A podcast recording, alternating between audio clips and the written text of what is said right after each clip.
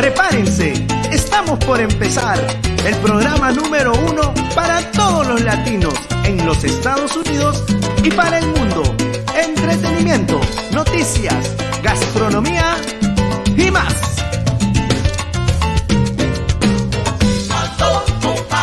Cocinando, regalos y premios, sorpresas, tú tienes que estar atento a Marilyn. De Magazine. Aquí, cocinando con Marilyn. Y no se olviden sintonizar el programa número uno de la televisión digital para todos los latinos en el mundo, Cocinando con Marilyn.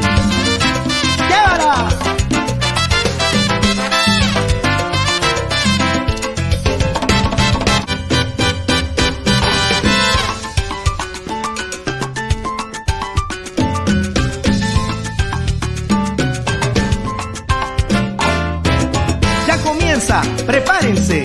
Estamos por empezar el programa número uno para todos los latinos en los Estados Unidos y para el mundo. Entretenimiento, noticias, gastronomía y más.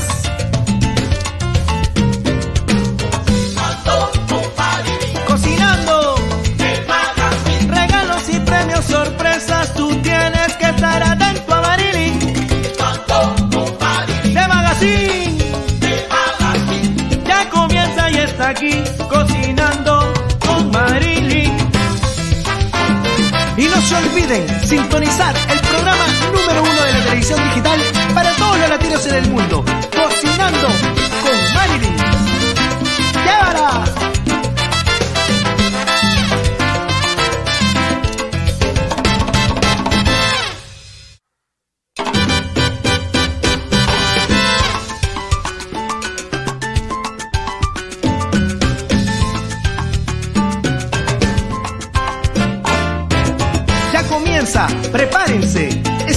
Por empezar el programa número uno para todos los latinos en los Estados Unidos y para el mundo. Entretenimiento, noticias, gastronomía y más.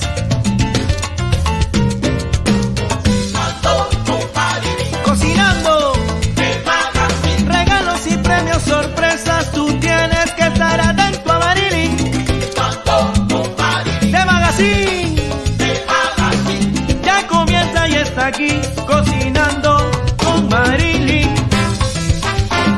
Y no se olviden sintonizar el programa número uno de la televisión digital para todos los latinos en el mundo, Cocinando con Marilyn. ¡Llévala! Amigos, ¿cómo están? Ya estamos aquí en otro programa más de Cocinando con Marilyn de Magazine. Y esta tarde tenemos el privilegio de tener pues a los dueños del restaurante Fonda Sabaneta, Jefferson y Michelle, que nos están hablando de ese emprendimiento maravilloso de un restaurante que se encuentra en el corazón de Kendall, un restaurante colombiano que estará también en el Miami Food Festival este noviembre 6 aquí en la ciudad de Miami. Son exactamente las dos y cuarto de la noche, de la tarde, desde la ciudad de Miami, estamos transmitiendo este maravilloso programa y pues los invitamos a que comiencen a compartirlo. ¿Cómo está Jefferson? ¿Cómo está Michelle? Muchas gracias por estar aquí. Bienvenidos. No, bien, Gracias. gracias. Gracias por tenernos acá. Ya estamos en vivo, tenemos mucha gente que nos está mirando, muchos ojitos y comienzan ya a hacernos también mucha de nuestra audiencia preguntas. Quiero que nos hablen eh, pues de este restaurante colombiano maravilloso que tienen ustedes en Kendall, Fonda Sabaneta. Primero vamos a iniciar por qué se llama Fonda Sabaneta y desde cuándo ustedes lo tienen pues ya abierto. Eh, tenemos el restaurante por seis meses. Ese está en el área de Kendo, Miami. Y se llama Fonda Sabaneta porque Sabaneta es una ciudad muy popular en, la ciudad de Medellín. Y pusimos Fonda Sabaneta pues para llamar el ojo, para llamar la atención de, de todos los colombianos en el área. Eh, tenemos excelente comida colombiana. Si lo quieren ir a probar, Fonda Sabaneta se llama. Fonda Sabaneta, me encanta. Pues, ¿cuáles de los platos más pedidos en Fonda Sabaneta, Michelle? Pues la bandeja paisa es el top. eh, todos los ancochos también salen todos los días demasiado. Y la mojarra creo que también es otra bien famosa, ¿no? Sí, también tenemos comida rápida. ¿Y el horario que ustedes atienden, eh, de qué hora a qué hora es? Tenemos el horario de 10 a 10 uh, de la noche o de, domingo a jueves. Y viernes y sábado tenemos de 10 a 11 de la noche. Qué delicia. ¿Cómo ha sido jóvenes colombianos? ¿Tienen muchos años en este país? Pues yo nací acá, criada acá en Kendall y él nació en Colombia y a los cinco años lo llevaron para Nueva York donde se crió y hace como casi dos años está él acá en Miami. Cuéntenos cómo así comienza esta travesía de poder tener un restaurante colombiano, qué fue lo que los animó pues a emprender en el negocio gastronómico. Como siempre nos, nos fascina ir a comer a diferentes lugares, tratar cosas diferentes y pues el sueño de nosotros era tener un restaurante un restaurante pequeño que sea acomedor a la gente, eh, algo, algo con buena comida y que llame mucho la atención familiar y con buena música también. Y, y así es como deciden emprender ese negocio. ¿Y quién de los dos cocina? Eh, en la casa o en el restaurante, no mentiras. en, el, en, el, restaurante tenemos la, la, la, cocinera que nos enseñó a hacer de todo. Y en, la parrilla me meto yo. Ay, qué maravilla. Y entonces, pues me imagino que Michelle se encarga de toda esa parte que es el servicio al cliente, del público, la atención, de que todo esté bien. Pues obviamente lidiar con los empleados afuera, pero también con el público que tiene, me imagino, innumerables dudas, quieren saber qué platos les gusta más, qué plato no. Eh, ella es la que está afuera mirando todo eso. Sí. sí. Son un equipo maravilloso y perfecto. Gracias. Eh, en el restaurante me estás hablando que también hay música. ¿Música en vivo o cómo funciona? Sí, uh, si nos siguen en Instagram, a Fonda Sabaneta, usualmente una vez al mes tra tratamos de traer un grupo de música en vivo. Usualmente es fin de semana, viernes o sábado, dependiendo en, en el día. Por ejemplo, para celebrar nuestros seis meses, que fue el fin de semana pasado, trajimos a Alejo y Chano, son un grupo de vallenatos bien conocidos en Kendo y fue algo espectacular. Qué bello, y se llena, imagina la gente buena disfrutar de buena música y sobre todo de buena comida. Hábleme de esos sancochos, porque ya me, yo de verdad que de lo que más me gusta la comida colombiana son los sancochos, también los trifásicos, y no me encanta toda la comida colombiana. Hábleme de esos sancochos deliciosos, ¿lo que lo hacen diariamente? Sí, los sancochos se hacen de carne de res. Trae papa, maduros, eh, arepita, mazorca, arroz, yuca. Es bien completo. todos los platos allá por sí son bien grandes. Casi todo el mundo tiene que compartir porque, o llevarse para la casa, porque los platos sí son grandes. Servimos con ganas. es algo típico colombiano. Y también tienen todas las cremas, me imagino, ¿no? Sí, sí todo. ¿Y cómo hacen ustedes? Porque la competencia en Kendall es bastante fuerte, vamos a decirlo así. No son los únicos y hay bastantes opciones para todos los clientes. ¿Qué es lo que creen ustedes que marca la diferencia en su restaurante? Eh, somos jóvenes, emprendedores, nuevas ideas. Ah, creo que los, los dueños de restaurantes colombianos ya son más mayores y tienen esas ideas típicas, ¿no? En cambio, nosotros somos jóvenes y tratamos de siempre emprender con el público, innovar, y, no, y, eh, pues, y siempre estamos ahí también. Y siempre estamos ahí. Siempre estamos hablando con los clientes, eh, nos sentamos a hablar con ellos y pues darles como que eh, la razón por cual quieren llegar al restaurante de nosotros y, y, estar ahí con nosotros, porque igual estamos ahí todos los días trabajando, también con los meseros o los cocineros, él se mete, yo me meto, o sea, somos iguales a todos pero queremos brindar algo diferente, algo bien eh, amañador a la gente, algo que se sientan en casa, no como que van a cualquier franquicia a darle más plata a los ricos. Claro que sí, es la diferencia cuando son ese tipo de restaurantes eh, familiares, vamos a decir de alguna manera, que usted tiene contacto directo con el público, porque lo que hoy en día, y ustedes como buenos consumidores de antes de tantos restaurantes, saben de que llegar a un restaurante y que te atiendan y te atiendan por como si te den la carta y te digan, ah, sí, ok, bueno, bye, como que si no existieras, por muy buena la comida, quizás no hace esa experiencia maravillosa. En cambio, cuando ya alguien te, te, trata con cariño, te trata bien, te toma atención, muchas personas vuelven a los negocios, a los restaurantes generalmente por la atención. Claro que la comida es algo muy que influye mucho, pero por la atención, por sentirse bien, por invitar a alguien que sabe que va a quedar bien cuando lo invitó a ese lugar también. Sí, señora. Lo tienen claro esa parte, menos mal porque eso es lo que hace la diferencia en este tipo de negocios. Y bueno, cuando ya entraron al negocio, comenzaron, ¿cómo lo vieron? ¿Pensaban que era como era o fue más difícil de lo que ustedes creían?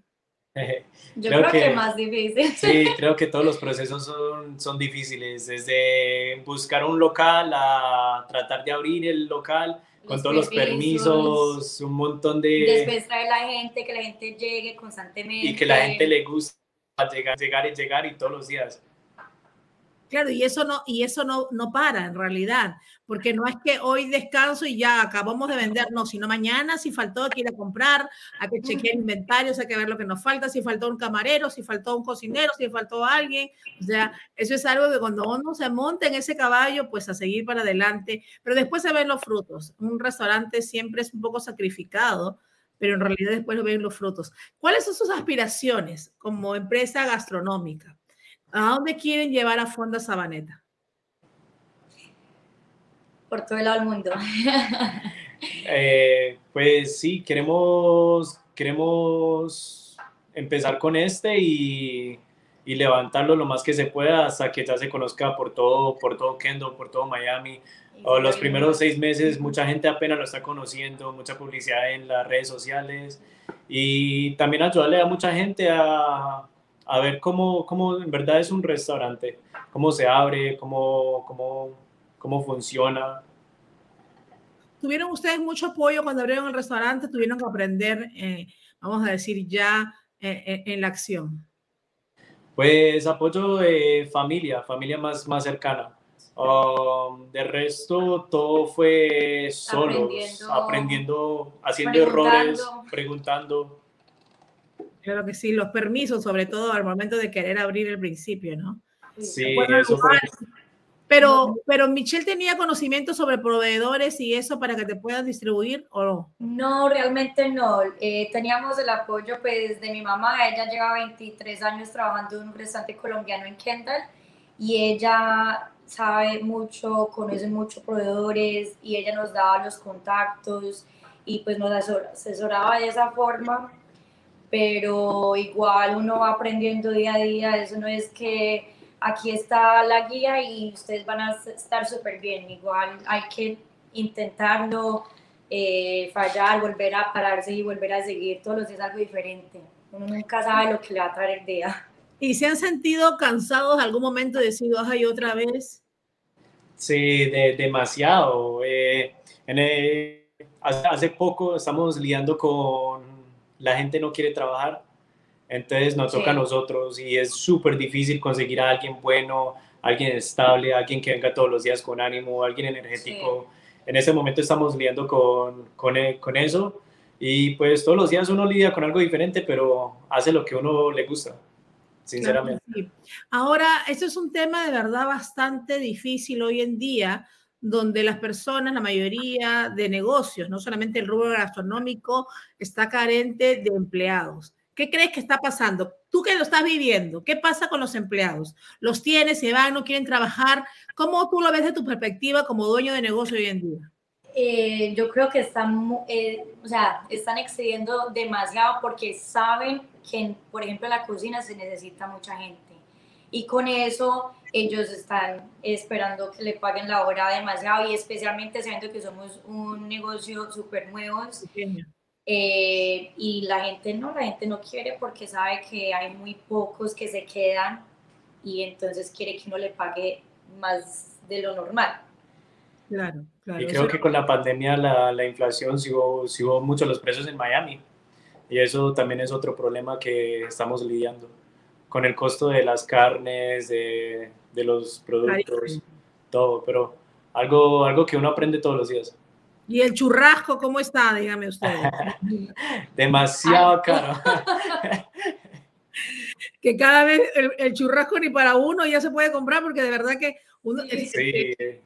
y la gente que no sabe pensará que uno le está inflando el precio, pero es que los proveedores están dando ese precio. O sea, Y acuérdate que el churrasco, las personas que quizás están viendo no, no entienden de que el churrasco no viene solo el bistec limpiecito. O sea, lo compras a un precio y hay que limpiarlo y lo que te deja de merma en realidad, pues hay que sacarle un buen costo para poder ganarle algo de dinero. Pero al fin y al cabo yo creo que la gente nunca va a entender esa parte. Hasta, hasta que lo vivan, pero sí, sí es, es, algo lo normal. Antes nosotros no entendíamos muchas partes de los restaurantes hasta que ahora nos vimos es la realidad. Claro que sí. Y a ver, hablando de todo, ¿cuánto vamos a decir? Porque aquí hay mucha gente que nos ve de diferentes lugares. ¿Cuánto fluctúa un precio en eh, un cocinero regular, vamos a decir, en un restaurante, como el de ustedes? Porque también vamos a ver que la capacidad de ustedes es de 32 personas, ¿no? Sí, 32 personas. Hay restaurantes de 100, de 200, obviamente, que necesitan más personal, pero 32 personas, pues vamos a ver lo que fluctúa en platos, por mucho que quieran vender, pues no la capacidad, o tienen mucho delivery también. Bueno, Uber eh, se mueve demasiado porque hacemos marketing en Uber. Uber, Postmates, DoorDash. Nosotros en este momento no tenemos alguien que haga delivery, pero todo es por Uber Eats, que ese es el futuro. Claro que sí. Bueno, cuéntenos, ¿cuánto fluctúa un precio, vamos a decir, eh, para un cocinero eh, en un restaurante como para ustedes? ¿Cómo cuánto sería el salario? Sí, el salario. Pues todo depende en cuántas horas trabaja, de 40 a 50 horas, entre 700, yo creo que 700 es algo de naveraje. Imagínate, 700. Yo lo digo para que las personas también se den cuenta y quizás muchas personas que, estén que quieran trabajar también analicen. 700 viene a ser 1.400, 2.800, 3.000 al mes, ponles, vamos a decirlo así. Pues muchas veces ni los dueños a veces lo pueden sacar completo porque tienen que seguir reinvirtiendo ese dinero. Correcto. Y eso es solamente alguien de la parrilla que no sabe cocinar. El cocinero, cocinera, sí gana un poquito más. Claro que sí. Y, exigen también un poco más. Eh, sabemos que eh, está bastante difícil encontrar los cocineros hoy en día en esta área. Y yo digo con tanta cantidad, pues todavía de personas, pero lo bueno de todo esto también, ustedes que están empezando, es que comiencen a entrenar a las personas que van entrando. Ustedes tienen su buena cocinera, su buen cocinero, vamos a decirlo así, pueden comenzar a entrenar a los ayudantes, que a la larga se vuelven cocineros. Sí, correcto. Es la idea. Claro, es, ese yo creo que es la mejor idea porque lo que ha pasado hoy en día es que los cocineros o los chefs como tal no han entrenado a más personas que vienen abajo. Entonces se ha quedado como un, una, un gremio, vamos a decir, un grupo de personas. Entonces, la idea es que vengan nuevas generaciones que ustedes puedan entrenar de acuerdo a cada línea de cada cocina y obviamente por consiguiente va a vender un poco el costo hasta un punto, pues no, porque también después van a seguir ganando mucho más, porque van a tener más experiencia, ¿no? Sí, correcto. Yo creo que, que la idea es poder seguir creciendo en toda esta industria. Eh, yo recuerdo hace veintipico años cuando llegué a este país, lo que había era de restaurantes y, y mano de obra pues también había cantidades que los restaurantes se daban el lujo de decir, yo, yo no sé si se acuerdan, que decían, no, no estamos solicitando gente, no necesitamos personal, tenemos demasiado. Entonces las personas te decían, no importa, yo quiero ir aunque sea a lavar platos, a limpiar mesas, a lo que sea, pero dame trabajo. Pero estaban las posiciones todas llenas y hoy en día estamos viendo todo lo contrario. Sí, sí ahora cambió mucho la situación. Así es, pero vamos a seguir adelante. Bueno, entonces, ya hablamos del sancocho, del pescado frito, de todo lo que ustedes tienen. ¿Qué otros platos rápidos, así, cuando la gente les gusta consumir algo nuevo, algo innovador que ustedes tengan, qué plato sería? Creo que uno de los platos que también más se mueve y es durante, durante grupos grandes de entre cuatro personas, dos personas, tres personas, es la picada la picada para compartir, trae de todo, trae chorizo, morcilla, chicharrón, carne, pollo, papitas fritas, papa criolla, arepitas, dos empanaditas. Es algo fácil para compartir y tomar cócteles. También si, si están viendo partidos en la casa o tienen eventos, se pueden llevar la, la picada y, y ahí comen varias gente. Qué delicia. Y, y a todo esto, ¿Cuántas personas? Tú me dices que entran 32 personas, pero el servicio de delivery también sale mucho, me dijiste por Uber Eats. ¿Cómo lo manejas a tu criterio? ¿Tiene la misma cantidad o no? Eh, pues todos los platos están por delivery, todos los platos que tenemos. También tenemos comida rápida, postres, de todo. Lo único que si no vendemos es creo que lo de los tragos, que ya se pueden vender cócteles por, por Uber Eats y todo, eso sí no lo manejamos. Solo, solo manejamos la, la comida y jugos naturales por Uber Eats. Qué maravilla, Jefferson y Michelle. Bueno, ustedes estarán este 6 de noviembre en el evento maravilloso Miami Food Festival. Estamos poniendo en todo momento pues la dirección de su restaurante y también las redes sociales para que todos vayan a seguir. Pues gracias por estar con nosotros esta tarde. Eh, una experiencia maravillosa que nos puedan haber contado cómo ustedes emprendieron y cómo lo están logrando. Y sabemos que habrá muchas más fondas Sabaneta por todo Estados Unidos. Sí, gracias, sí. gracias por tenerlo los mejores deseos. Amigos, y nosotros seguimos aquí porque ya llegan los rabanes. Así que tenemos música de los rabanes y tenemos pues aquí a este gran intérprete Emilio Reguera que está con nosotros en breve. Vamos con música. Gracias por estar aquí, Jefferson y Michelle. Gracias. Gracias.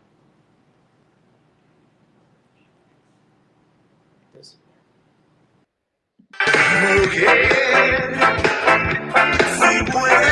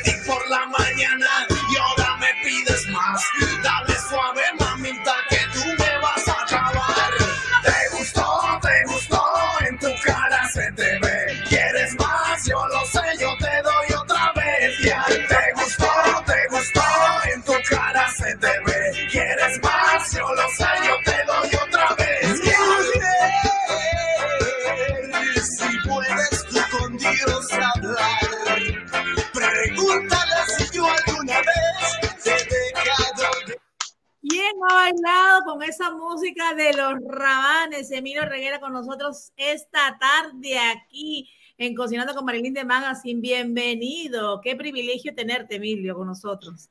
Qué gusto estar contigo, qué gusto estar con todos ustedes. Ahí estaba viendo un poquito tu programa y gente muy innovadora en la cocina, gente muy emprendedora. Eso está buenísimo.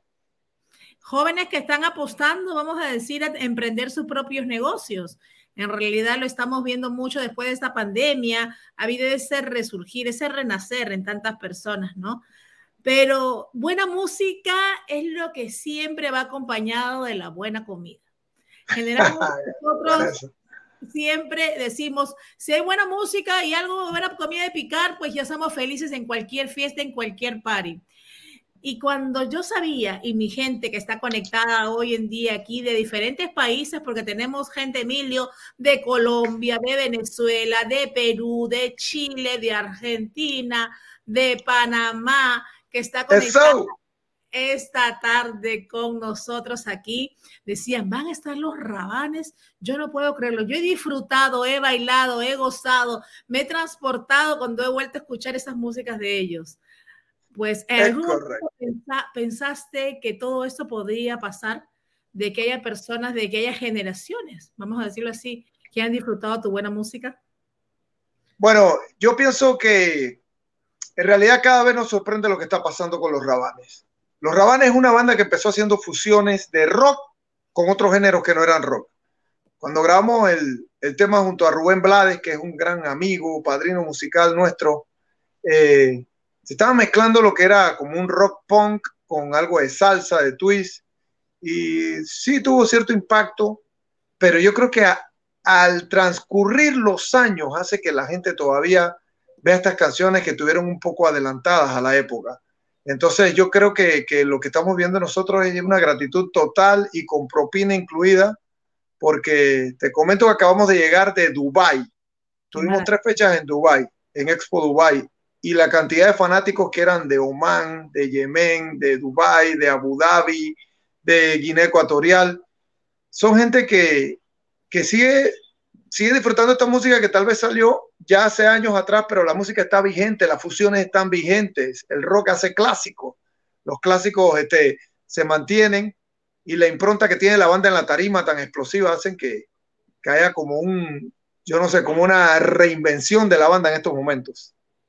Y eso sí es lo que estamos viendo, porque vemos esos conciertos y todavía la gira que ustedes tienen, donde pues después de tantos años la música de ustedes sigue viva y con mayor fuerza, es lo que yo digo. La gente vibra, escuchar esas canciones, se transporta. Eh, ¿Qué tú piensas eh, hoy en día, ya como están las cosas, de a dónde se dirigen los rabanes? Porque obviamente pasó la pandemia y pasaron tantas cosas, pero hoy en día que ustedes están haciendo estas giras y que ven ese calor, vamos a decir, y esa respuesta de su público, ¿qué tú piensas de los rabanes de aquí en adelante? nosotros somos una banda ya adulta, una banda con 25 años de carrera, estamos entre 48 y 49 años ya como, como artistas, pero, pero yo pienso que la música tiene una energía especial con otras generaciones, porque si yo me remonto al 2004, 2005, nosotros grabamos el primer tema rock mezclado con urbano reggaetón, que fue Los Rabanes junto a Don Omar. Eran cosas muy adelantadas a la época. Hoy en día después ya sale un tema como como Despacito o Enrique Iglesias cantando con otro artista urbano y, y es como el, el, común denominador. Pero cuando hicimos todas estas combinaciones con sabor a calle, con sabor musical, eh, esto ha dado una inmortalidad a la música, estas mixturas, estas mezclas y sobre todo con un, show, yo creo que imponente en la tarima, es lo que a la gente le gusta, ¿no? Porque si bien estamos en una época que el urbano siempre ha estado ahí como comandando. Cuando una banda de rock se para en una tarima con explosiones, con luces, con batería, con guitarra, con demás, eh, es una experiencia. Entonces la gente necesita vivir una experiencia de un live concert de rock latino y eso fue lo que hicimos en el Coliseo de Puerto Rico. Si te pones a ver, en agosto tuvimos el Coliseo de Puerto Rico eh, con el show Rabanes 25 y quedó empaquetado, sold out, no se cabía nadie y, es rock latino. Entonces no solamente el Coliseo, el Choliseo, la gente lo anuncia como que va un artista urbano y repite la plaza, no. El rock latino tiene la, la mística de ser como independiente, subterráneo, indie, pero cuando la gente va a un concierto dice, qué trip, qué trip. Entonces eso es lo que está pasando, ¿no? Que, que las bandas latinas que hemos decidido dar el paso al frente, pues nos volvemos como algo VIP, algo místico, algo que la gente dice, yo, yo quiero ir a ese concierto. Eh, urbano hay mucho, urbano hay por todos lados, pero yo quiero el concierto de los rabanes y encima con esas mezclas que hacen de rock, salsa, de vaina. Entonces, eso es lo que está pasando un poco. Eso es lo que está pasando con los rabanes, que ustedes fueron esos visionarios en aquel momento para hacer, vamos a ver esos fit con otros artistas, con esas mezclas de lo que le gusta al latino en realidad, pero con esa fuerza en realidad que tiene el rock, ¿no? Que te transporta, como tú dices, en un simple concierto, pues es completamente distinto a escucharlo así a través de estas plataformas digitales. Y es por eso que esos conciertos están sold out en todos lados. Los rabanes, como ganadores de Latin Grammy también pues hace muchos años ustedes han dado Latin Grammy. ¿Qué, cómo, cuéntame esa experiencia maravillosa que ustedes sintieron, sobre todo para nosotros los latinos, siendo pioneros. Bueno, en realidad lo del Latin Grammy, para ser una banda eh, totalmente independiente, una banda que empezó tocando en, en, bares, en cantinas, en pequeñas esquinas, eh, llegar a tener en total seis nominaciones cinco nominaciones al Grammy Latino, una nominación al Grammy Americano, un premio Grammy ganado. Eh, es una, una, carrera bastante interesante con, con, la academia y sigue siendo como, gracias a Dios, la banda como estandarte para el movimiento centroamericano, ¿no? Como panameños, pues esta es nuestra región y creo que muchas bandas amigas que están saliendo, pues piensan eso. Si los rabanes que contra viento y marea pudieron hacer eh, gran ruido y, y ganarse estos premios, yo creo que que cualquiera lo pueda hacer también, que, que, se enfoque, que tenga creatividad en la música, que crea en su sonido. Y más hoy en día que hay plataformas digitales, como aquí estoy yo al frente tuyo, estás en Miami, yo estoy en Panamá, este, y estamos hablando como si estuviéramos uno al lado del otro. La música vuela, la música puede estar en todos los lugares. Entonces creo que después de, de tantos años, eh, puedes mirar para atrás un poco en el camino y decir eh, que han pasado cosas y cosas más buenas que, que, negativas. Y lo más bonito y lo más bueno es que, que somos los mismos integrantes que empezamos esta banda. ¿no? Somos los mismos tres que empezamos en el colegio, fracasando en el colegio para hacer música y después, bueno, veíamos qué hacíamos. Somos los mismos tres e inclusive sumamos otro más. Entonces, e, eso es la victoria más grande que tenemos en la música, que, que nuestro sueño permanece, que se amplía y que somos los mismos desde el inicio. Qué maravilla, y pocos se pueden dar el lujo de decir que son los mismos fundadores y que siguen hoy en día en tarima, como son ustedes pues en realidad muchas veces hay bandas grupales y de todo tipo de música que, que el nombre queda y van trayendo otras personas, integrantes, artistas o cantantes. Y a veces cuando las personas o sus fanáticos van, desean verte a ti, a Emilio, y ven a otro, entonces dicen, ah, es lo mismo. Hoy en día, pues las personas pueden ver a ustedes, a ustedes, a los rabanes que fundaron esta banda maravillosa, que ha llegado a todos los rincones del mundo con esa música y que nos transporta pues a nuestras generaciones. En realidad, para nosotros es un orgullo aquí en el programa. La producción estaba contenta porque son de nuestra época y nosotros decimos, wow, esta música nos encanta. Pero sobre todo estamos creando también de que nuestros hijos escuchen la música y digan, wow, mami, me gusta esa música, me encanta. bueno, yo, pienso que es lo que lleva el rock, ¿no? El rock es algo eh, que va siempre de generación en generación. Yo he visto eh, muchas generaciones, tres, tres que dos generaciones que que descubren a los Beatles, descubren a los Rolling Stones, descubren una banda como YouTube, descubren a Metallica, y un poco de rock latino nos está pasando a nosotros, ¿no? Que el rock es el género musical que crea más clásicos, eso es algo indudable, que son canciones que, que siempre las ponen, repiten y te lleva a ese momento. ¿Cuál es la inspiración de los rabanes? Transpórtate a aquellos años atrás, esos 25 años atrás, cuando ustedes iniciaron, eran jóvenes, ¿cuál era el proyecto? ¿Cuáles eran, vamos a decir, las personas que ustedes veían como esas figuras que dijeron, wow, nosotros queremos llegar a ser pues como tales o, o fulanos o X, ¿no?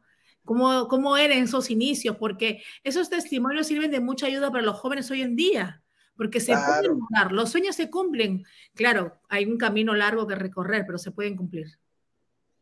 Bueno, nosotros hemos escuchado muchos estilos musicales. Y de los estilos musicales hay bandas que, que, nos marcaron mucho, sobre todo bandas noventeras, cuando estaba ya la banda conformándose como Nirvana, eh, Metallica, Rejo Chili Peppers, que es una gran banda, una banda que respetamos mucho. De ahí venía otra vena como Rubén Blades, Héctor Lavoe, después venía otra vena musical como Bob Marley, como Peter Tosh, eh, en distintas mixturas musicales, ¿no? Entonces, de ahí eh, creo que una de las inspiraciones más grandes para Pipón, que es el bajista, siempre fue los Beatles, The Police. Nos gustaba mucho también bandas punk como eh, Sex Pistols, eh, The Clash. Entonces, toda esta revoltura musical nosotros lo hicimos de una manera más latina, más panameñizada, si se puede llamar, y fuimos agregando elementos a la música, ¿no? Eh, pero es lo que dices tú, si tú sueñas con hacer voy a llevarlo un poco a tu plano, que eres una profesional en la cocina. Si tú sigues una receta, pero esa receta de repente tú le echas un poquito más de orégano, echas un poquito más de picantito, echas otra cosa, termina convirtiéndose en esa receta, pero bajo tu inspiración. Es como el flan remodelado con otra cosa, eh, una pasta con otro toquecito tuyo, así mismo. Entonces, nosotros no inventamos la rueda, nosotros simplemente somos unos apasionados de la música, pero todos estos ingredientes le dimos el toquecito de los rabanes. Y salió pues esa bomba explosiva que es hoy en día los rabanes. Y de verdad que... Gracias a Dios. Gracias a Dios no ha dado tanta indigestión. Está bastante bien por ahora. Están bastante bien. Emilio, háblanos del tour que tienen porque están sonando por todo el mundo. Mucha gente de diferentes países nos escribían y nos decían, sí, yo los vi acá, fui allá. Cuéntanos de este tour. Eh, ¿Por dónde van a estar y hasta cuándo?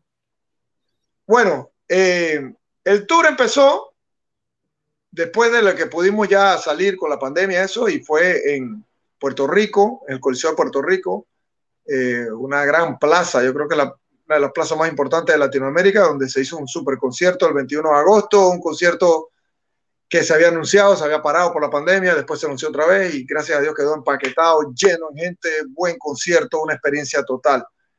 De ahí regresamos un poco a Panamá viendo qué otras cosas se podían mover por el tema del COVID y estuvimos en Homestead, en Miami, increíble, en el Seminole Theater, una, una sala clásica también empaquetado en gente.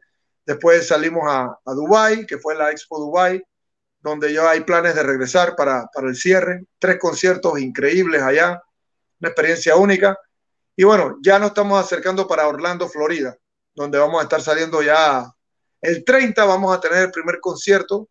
Atención, mi gente de Orlando, o los que se quieren tirar el viaje para allá, que se llama el Majestic Event, que, que es un event center, que es, vaya, una sala increíble donde vamos a tener el Halo Rock, vamos a estar a los Rabanes tocando por allá, Rabanes 25. Vamos a Puerto Rico el 31, donde también hay un festival de rock en Guayama.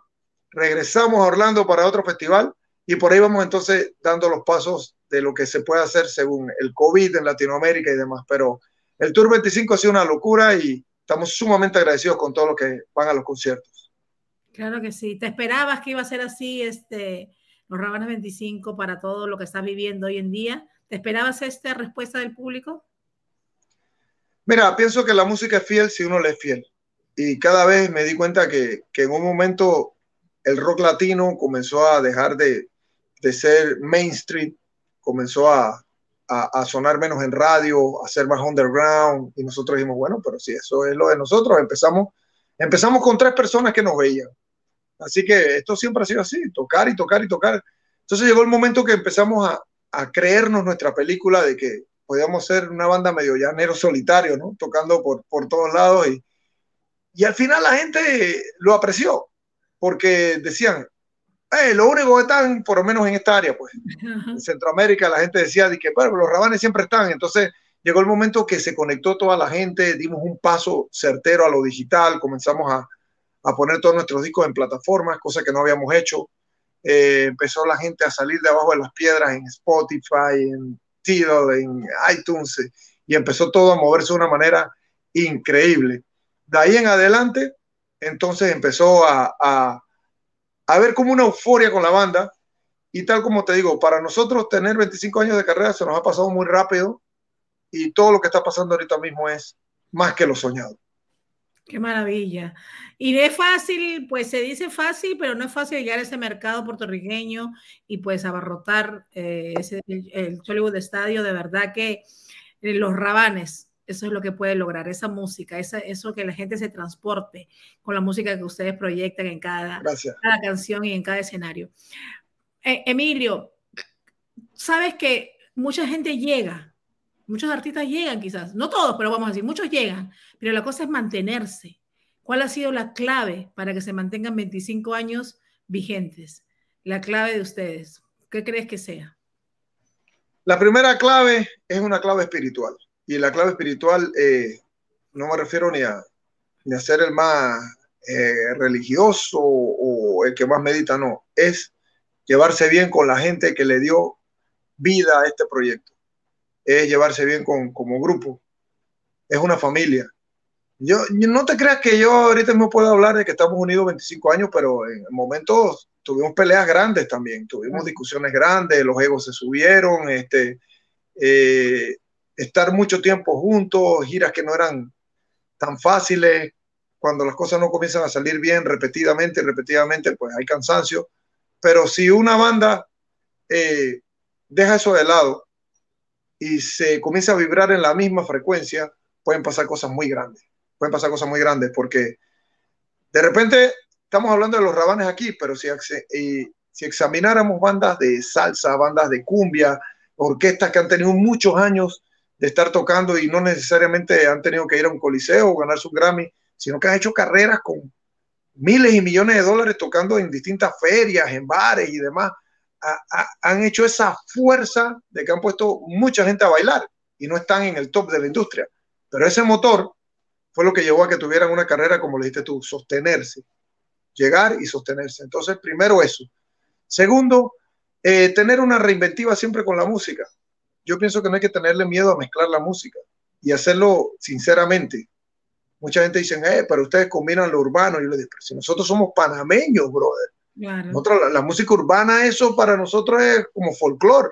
Eso desde el general se escucha, desde Nando Boom, eh, igual que la salsa. Entonces, nosotros somos. General, imagínate. ¿Quién no ha gozado con el general? Por favor. Okay. Tú, estabas chiquito y estabas bailando y muévelo, muévelo. Es decir, eh, imagínate aquí en Panamá, que, que, que eso prácticamente se inventó acá.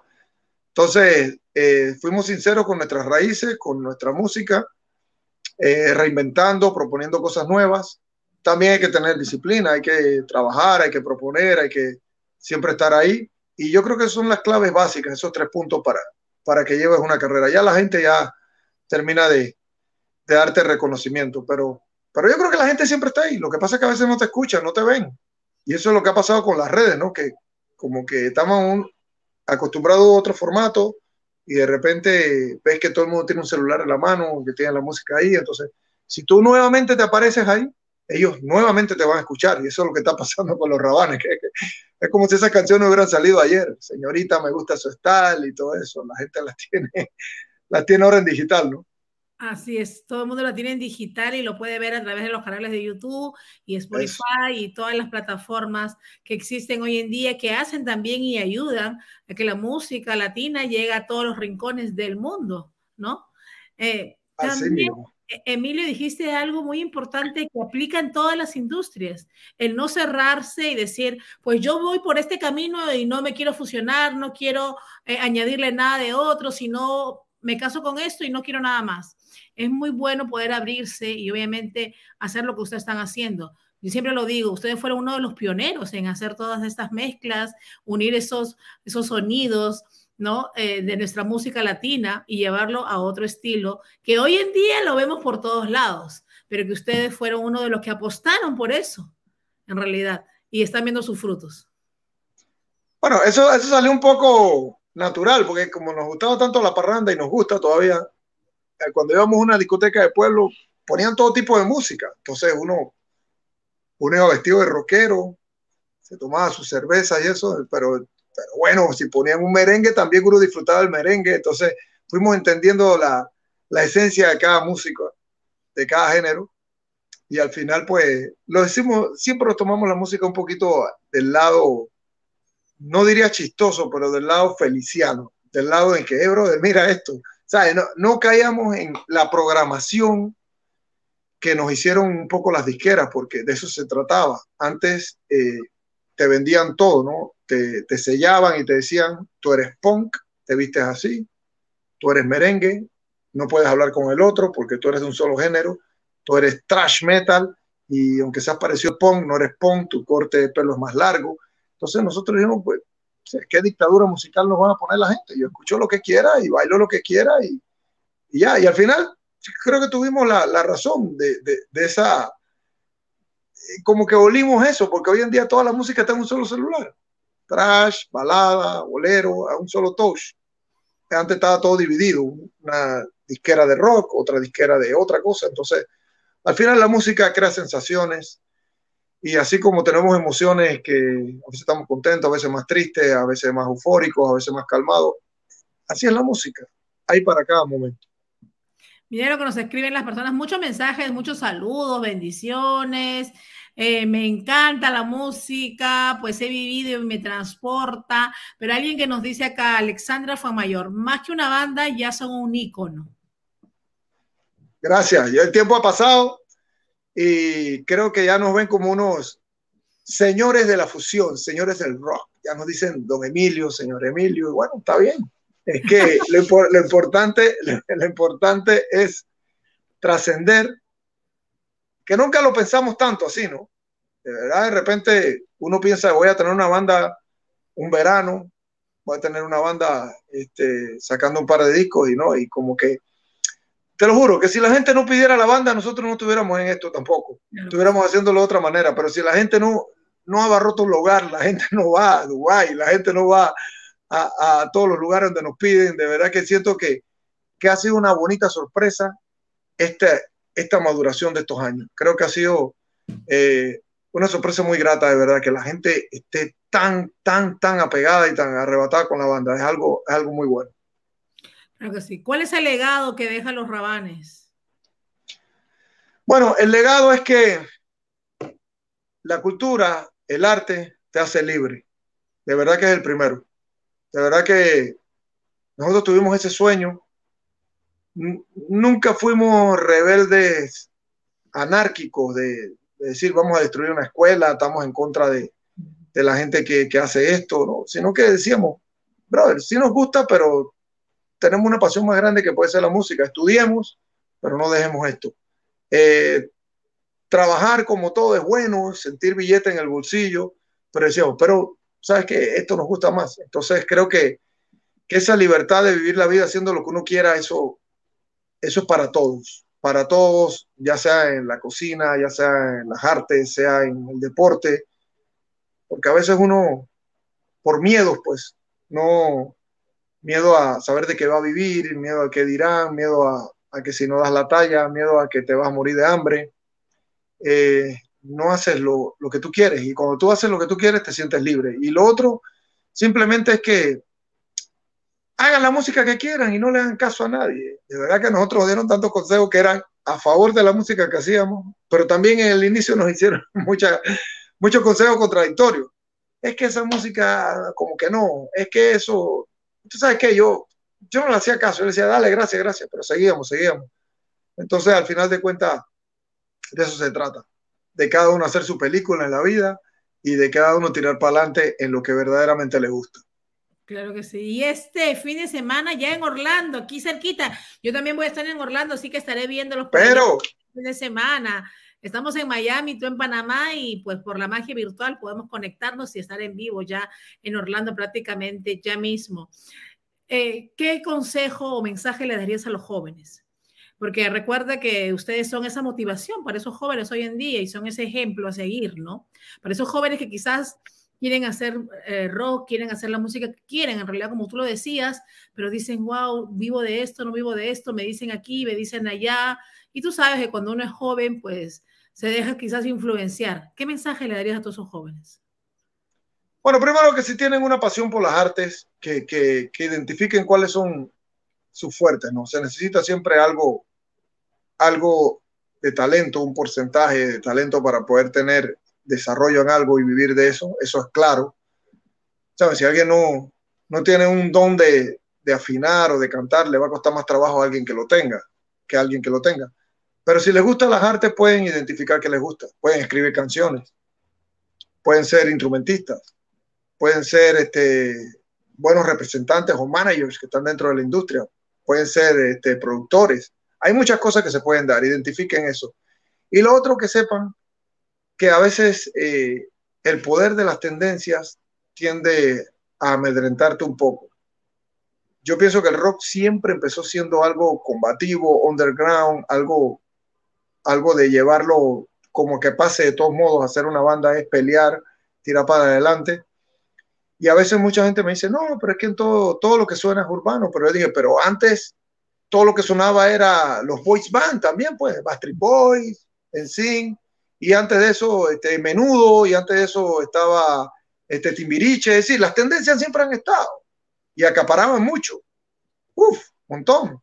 Si no era el merengue, y si no era este, la salsa de los 70, es decir, siempre las cosas han estado. Pero si tú estás claro qué quieres hacer con tu música y le sigues dando, tú vas a encontrar tus seguidores, vas a encontrar tu nicho, vas a encontrar la gente y no te tienes que dejar amedrentar por, por las tendencias que ya están establecidas, porque siempre va a haber eh, una línea de tendencia que está en la total popularidad. Así que tú trabajas lo tuyo y tira para adelante, para adelante con todo. Qué maravilloso mensaje. Y si no, no existiera, pues también ese Dari Yankee que apostó. Claro. ¿Y dónde está? También, ¿no? Hay, mucha gente que apuesta y tiene una, una meta. Y en realidad, obviamente, siempre va a haber gente en el camino que te va a decir, como ustedes le dijeron en algún momento, ¿no? No, esto no funciona, esta no es la música y ustedes siguieron ahí. Si hubieran seguido quizás otros consejos, no estaríamos aquí sentados hablando de los 25 y todos los años más que vienen para los rabanes y esos conciertos maravillosos eh, llenos soldados. yo creo que queda, queda un par de años más de carrera ahí, sinceramente, no, no pensamos mucho en eso, estamos viviendo los años año, año por año, pero ya el 2022 está prácticamente lleno. Eh, como te digo, hay viajes a Europa, hay viajes también a, a Medio Oriente, pues volviendo un poco por Dubái, por esas zonas, Abu Dhabi y demás. Eh, Latinoamérica esperando, ahí Perú ya estaba casi, casi listo, pero con el COVID como que los empresarios todavía... No se animan. Es que el COVID todavía no, no es lo sanitario nada más, es lo monetario también. La gente tiene que, que hacer sus números bien, eh, sacar sus cálculos bien. Entonces, pero yo pienso que para el otro año se darán. Y ahí vamos, ahí vamos. Lo importante es eh, vivir temporada por temporada y esta temporada es una temporada del sueño. Así que todos los que están en Miami, que los quiero tanto, que hay tantos latinos por allá, tantos anglos también, tanta gente de todos lados que, que si se animan a ir a Orlando, ahí vamos a estar en este concertazo. Voy a, voy a decir de todo modo para la gente que tiene los tickets, que quiere los tickets, es prticket.online www.prticket.online. Métase, quedan poquitos, pero hay todavía y ahí nos vemos en el Majestic Event Center de Orlando, Florida. Ahí están, ahí están saliendo en pantalla, también están poniendo los pueden ir a comprar los tickets. También te escriben de Venezuela y dicen, te queremos ver en Venezuela, imagínate. Prontico. Y en Perú también te dicen de que te quieren ver. Colombia, dice, ¿y cuándo en Colombia? Te dicen. También pronto, hay festivales que se están armando, Venezuela nos estaban diciendo para ir también, pero bueno, tal lo vuelvo a decir, vamos a esperar que la pandemia ya se aterrice un poco. Pero, pero bueno, venezolanos habían en Dubái, ahí, ahí estaban, peruanos también, peruanos, me, me topé uno en el aeropuerto que venía, y comenzamos a conversar de todo, de polvos azules, de rock, de todo. Entonces, siempre los conciertos de los rabanes ahí es como una, una embajada mundial de, de muchos latinos y mucha gente. Qué cariño les tenemos. Bueno, no te puedo dejar ir sin la pregunta final. ¿Qué comida es la que más te gusta? Dime, eh, y también el plato que más te llamó la atención en Dubái, porque transportanos un poquito también a nosotros. Bueno, te voy a hablar de un plato que yo comía mucho en Barcelona, en las calles. Sabes que siempre he sido callejero, he estado por ahí. Y, pero tiene otra sazón. Vamos a hablar del chaguarma. El chaguarma es como el taco de allá, ¿no? Yo lo digo así, porque tú lo ves como el que ha comido taco al pastor, sabe cómo, cómo va el corte, cómo lo ponen ahí eh, para sacarlo en rodaja. A mí me gustó mucho, mucho, mucho eh, el chaguarma que probé. Había un restaurante que, bueno, voy a hacer la propaganda porque eso está muy lejos. Siete Stones se llamaba. Un restaurante de 24 horas. Iban a comer muchos hindús, muchos afganos, eh, gente de Pakistán. Entonces me gustó la sazón porque estaba estaba bien picante. Tú sabes que, que la, eh, la, comida hindú también le echan bastante cosas. Entonces, a mí me gustó ese chaguarma, pero estilo ahí, bien picos. Es lo que te puedo decir. Qué delicia. ¿Y cocinas o no cocinas? ¿Ni en pandemia o cocinaste algo en pandemia? Bueno, yo te puedo hacer un arroz bien hecho, sin que quede empelotado. te puedo hacer una buena torta de huevo de desayuno ahí, picada. te, te puedo hacer una carne guisada. Y bueno, mi plato favorito siempre ha sido sardina enlatada que yo le echo ají y aceite. Ay, qué delicia. También es picoso. ¿Y comida peruana? ¿Alguna, ¿Algún plato peruano que te guste? Bueno, voy a decir un cliché, pero que la verdad. A mí me gusta el ceviche peruano porque es distinto al ceviche que se come acá. Y, el de Panamá me gusta mucho. Pero ese ceviche peruano con maíz, con choclo, el ceviche peruano que es como grandote, así es como si fuera un plato. El ceviche que se vende aquí en Panamá es más que nada como un ceviche como de una entrada. Un coctelito. Eh, un coctelito para tomar con cerveza, pero el ceviche peruano es como si fuera una orden de comida, ¿no? Es una orden de comida. Eh, y yo creo, yo voy a mencionar algo que a mí, es que estos son unos platos callejeros que me gustan. Yo por primera vez probé la salchipapa en Perú y es uno de los platos también con sabor más eh, de, estos, de estos carros, de los trucks que venden comida y eso que, que yo creo que tiene un sabor muy bueno, muy a calle. Ay, qué delicia, de verdad. Pues bueno, ya me transportaste con la salchipapa y la música de los rabanes, así que eso no va a faltar en mi casa este fin de semana con esas salsitas de la salchipapa. De verdad que sí. Qué bonito poder rescatar toda esa cultura de nosotros, ¿no? Toda esa parte criolla. Yo creo que eso es lo que hacen los rabanes.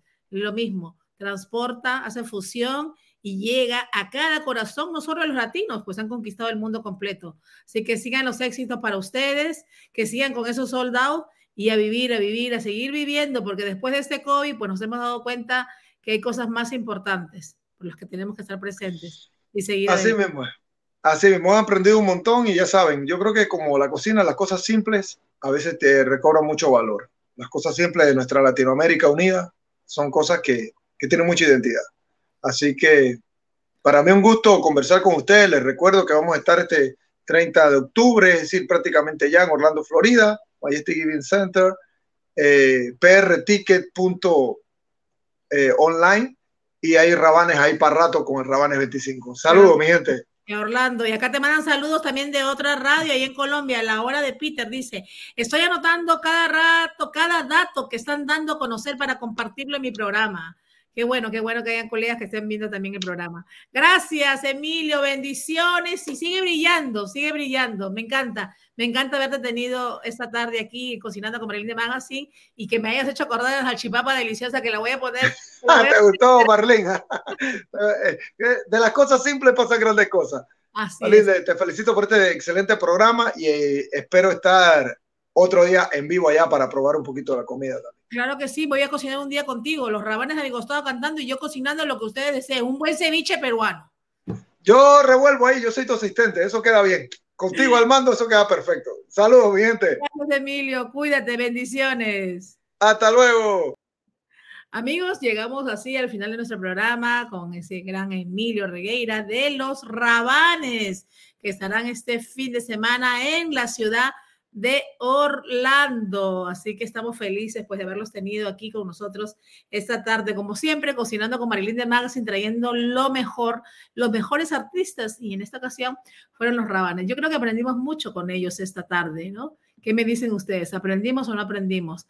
Aprendimos bastante de todo lo que nos estuvieron diciendo, lo que estuvieron compartiendo, pero sobre todo esos testimonios maravillosos que nos ayudan a cada uno a crecer cada día más. Como lo dijo Emilio, de lo simple sale siempre lo mejor. La salchipapa, para los que no saben, bueno, lo voy a dejar de tarea para que la noche me digan qué significa la salchipapa en Perú. Ganadores, ganadores, ganadores, ganadores, ganadores. Eh, vamos a ver. Ganadores esta tarde.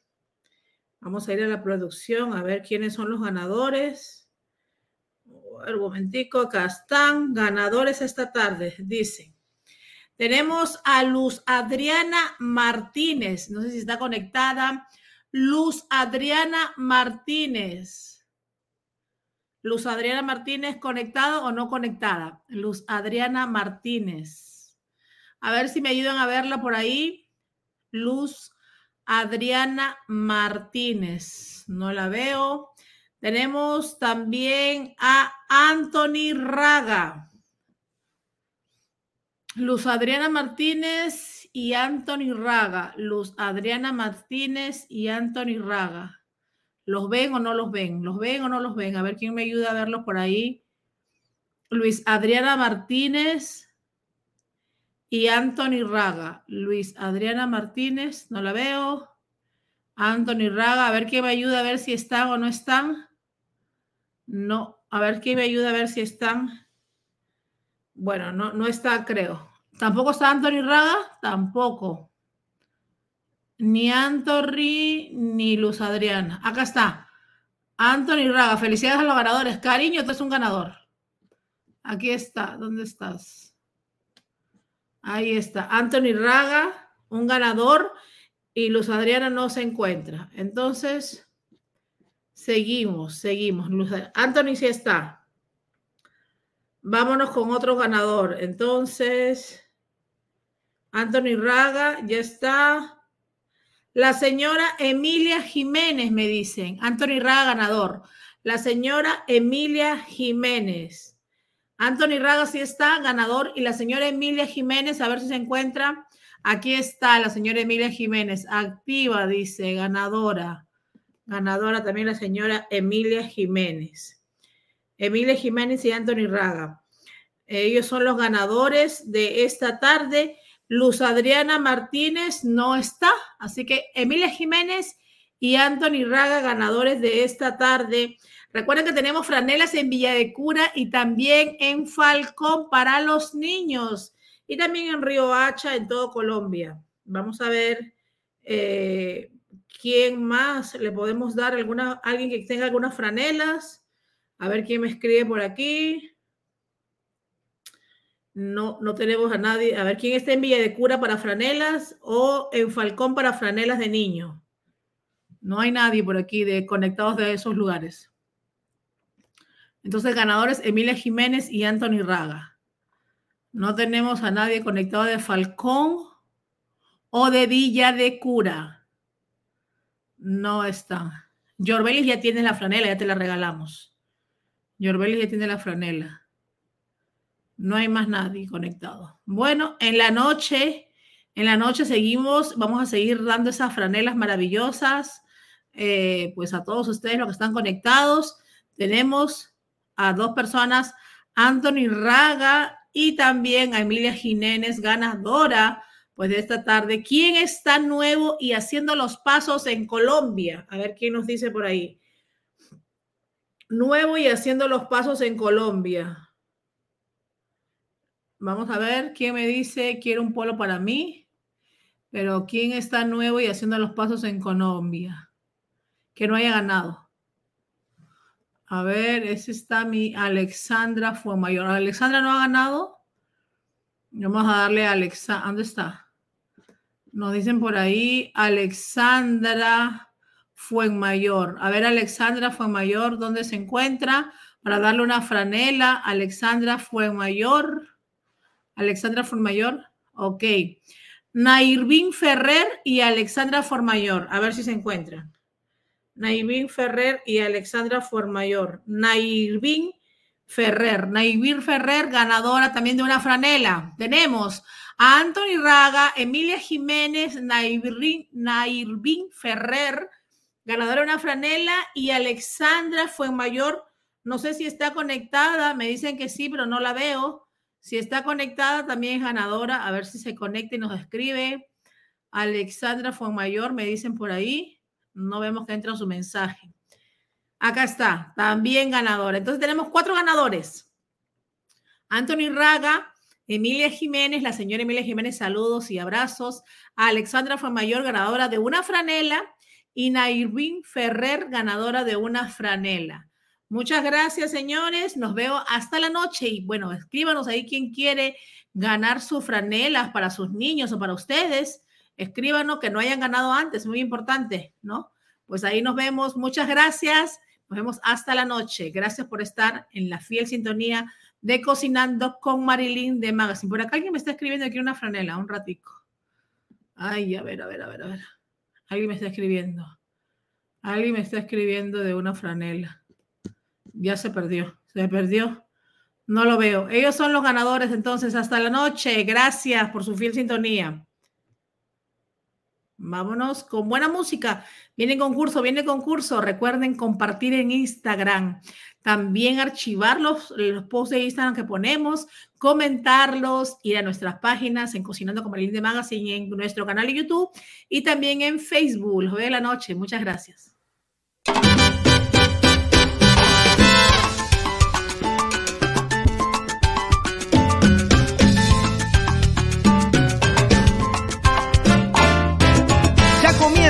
Prepárense, estamos por empezar el programa número uno para todos los latinos en los Estados Unidos y para el mundo.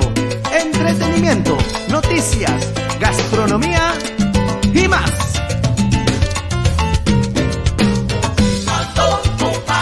Cocinando, regalos y premios, sorpresas, tú tienes que estar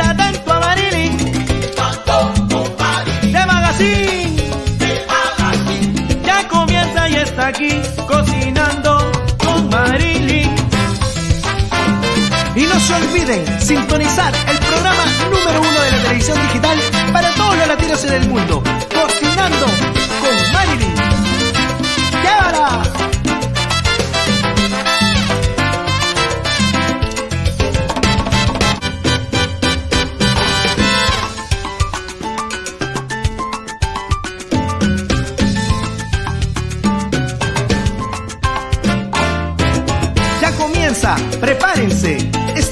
empezar el programa número uno para todos los latinos en los Estados Unidos y para el mundo.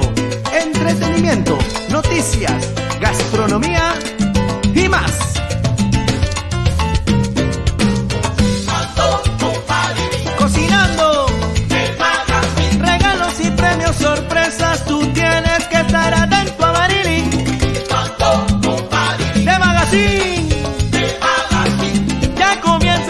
Aquí cocinando con Marilyn.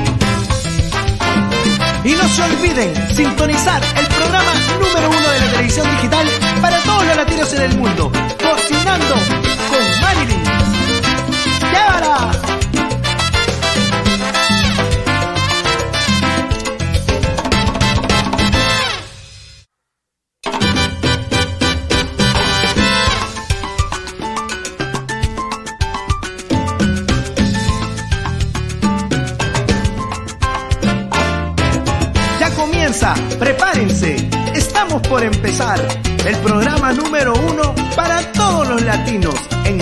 Uno para todos